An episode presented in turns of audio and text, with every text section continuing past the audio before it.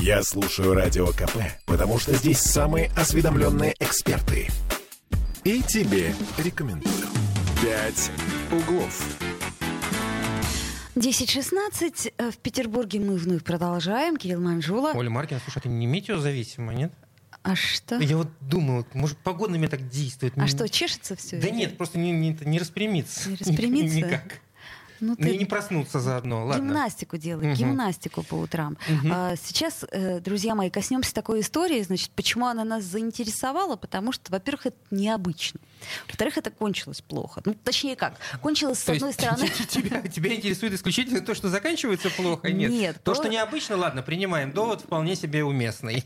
А, Друзья мои, вы, наверное, помните, что у нас э, несколько недель, по-моему, назад, да, вот начались все эти новости. Там сначала просто неожиданно отдыхающего убили рядом с озером, да, вот как-то так раз, и никто ничего не понял, из леса кто-то стрелял, потом вроде как э, промахнулся, да, или ранил, ранил. Э, Короче говоря, у нас э, наш корреспондент э, Ангелина Шарыпова в студии. Ангелина, привет. Привет, Ангелина. А, Да. Ну, я так понимаю, поймали этого э, Стрелка, снайпера. стрелка. У нас вообще Петербург э, достаточно необычный в этом плане город, э, к сожалению, большому. Э, Ну, види- видимо, погода. э, не зн- да, вот та самая погода, из-за которой не проснуться, способствует э, всевозможным вот этим вот э, появлению этих стрелков.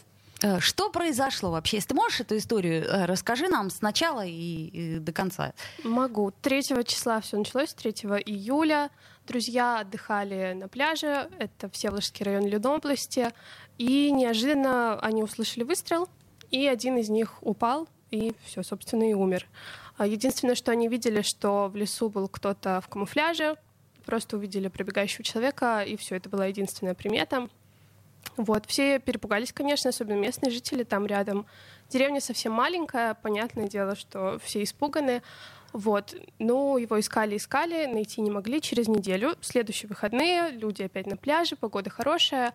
И мужчина ночью тоже отдыхал в компании, начал заходить в воду и получил выстрел в спину.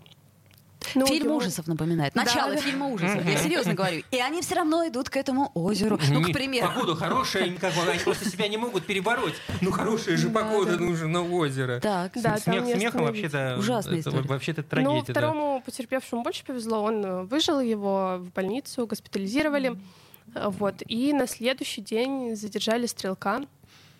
Им оказался мужчина из Петербурга, 27-летний, достаточно молодой, симпатичный, обычный парень. А, Задержали его, потому что там рядом с этими озерами живет его брат. То есть на выходные он приезжал к нему на дачу. Я так понимаю, что всех местных жителей опросили, это не то слово. Да, там не только местных жителей, там всех, кто мог э, попасть под, под подозрение, причем не только с нашего региона, а, всех опрашивали, никого не нашли. Там дошло даже до того, что местные жители настолько перепугались, там перестали детей на улице Ну, далеко еще бы. выпускать, а на пляже сами перестали ходить, и там чуть до самосуда не дошло, то есть они собирались вместе идти после второго уже выстрела, вместе идти его искать. Но, к счастью, полиция вовремя успела, самосуда не было. Мгм. Так, значит, э, насколько я понимаю, А что... Известно что-то о мотивах. Да, что э, человек -то тоже непростой. То есть... э, Ну да, он рассказал полиции, что у него достаточно благородный, если так можно сказать, мотив. Робин Гуд, короче. Ну, в каком-то да, он смысле. решил, что общество нужно избавлять от наркоманов.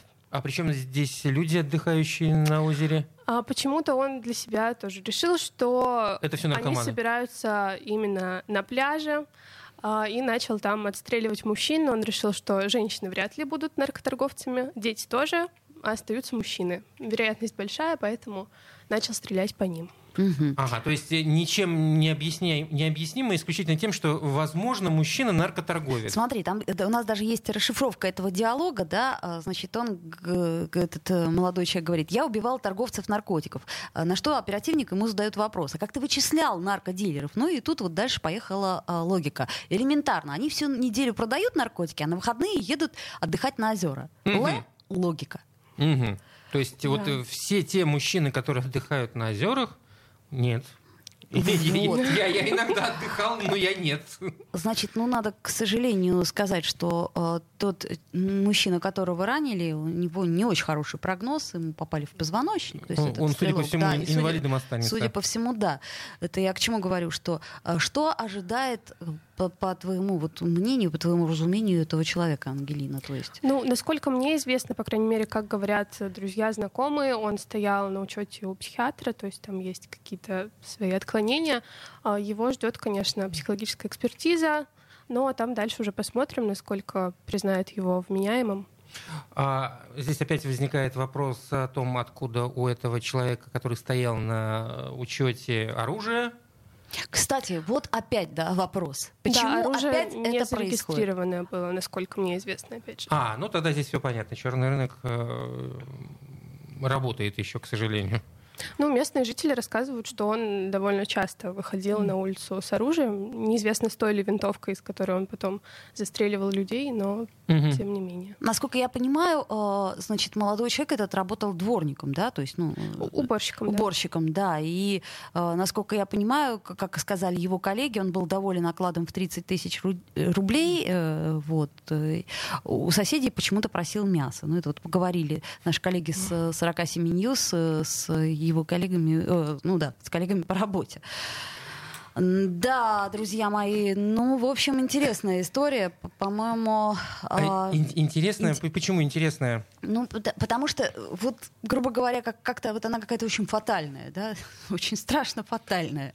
Ну, она фатальная, потому что ты просто в какой-то ситуации начинаешь э, на все это дело смотреть и читать, и понимаешь, что тебе просто уже страшно выходить на улицу. Вот мне просто страшно за тех людей, которые получили огромную травму свидетеля, по сути дела, да, то есть это у них, мне кажется, долго еще будет пульсировать в голове мысль, а сможем ли мы отпустить детей, или сможем ли мы приходить на то озеро, где? А еще тут интересная штуковина, ведь это все происходило в Ленобласти, и если у нас в Петербурге тут на каждом углу камеры, и, в общем, для работы правоохранительных органов это большое подспорье, когда что-то происходит, э, задействует, э, начинает работать вся эта система, то там-то э, никаких камер-то не было в этом поселочке и вокруг этого озера, и надо отдать должное нашим правоохранительным органам, которые смогли вычислить этого товарища.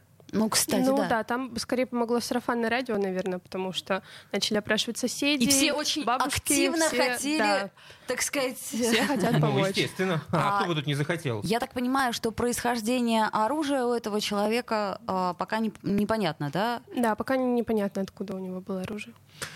Ну А, что ж. Да.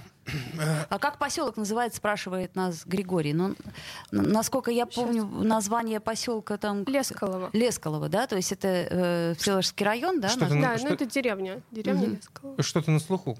Лескало. Да, Лескало, и как, Лескало. как-то там э, озеро называется каким-то вот финским названием, но я не... Гупиярви, Гупиярви, да, Гупиярви, совершенно верно. Вот. А Григорий нам пишет, шел, шел бы в добровольство, там на Украине, говорят, тоже наркоманы есть. Григорий, ну, э, жестокая шутка. А, спасибо большое, Ангелина. Ну, мы надеемся, что таких интересных историй в нашем городе будет все меньше и меньше. Мне, мне хочется, чтобы нам было скучно. Вот давайте сделаем так, что всем нам было очень скучно. Ну Без вот таких хорошо историй. же, зимой мы про снег разговаривали, про грязь, все как-то, а тут, тут э, т- Да и тяжело зимой тоже хватало вот этого вот, э, даже не знаю, как назвать. Хватало, что-то там возникало. Ну, вот я, насколько знаю, Ангелина, она, в принципе, занимается чаще всего расследованиями, да, такими? Ну, криминалом. да. А, а скажи, пожалуйста, Ангелина, вот такой чисто человеческий вопрос. А у тебя в какой-то момент, а, ну, как сказать, наступает профессиональная деформация? Ну, как сказать, некий а, отстраненный... Как, когда не, не- не сочувствуешь, ну, уже нет ощущения, знаешь, ну, как вот... э, Ну, как роман читаешь? Ну, каждая история, наверное, все равно как-то дотрогает, но смотря какие там обстоятельства, конечно, от этого многое зависит. Ну и, наверное, от пострадавшего тоже. То есть, если это касается деток, конечно, это трогает больше, чем если речь идет о взрослых людях. А вот интересно, да, все равно детям мы сочувствуем больше. Это как нам это говорила нормально, это а, нормально. Анна Митянина вчера. Это, это нормально. Ладно, сделаем паузу. Да, сделаем паузу. Спасибо тебе еще раз большое. А, В общем, ждем тебя снова, как только случится что-то страшное.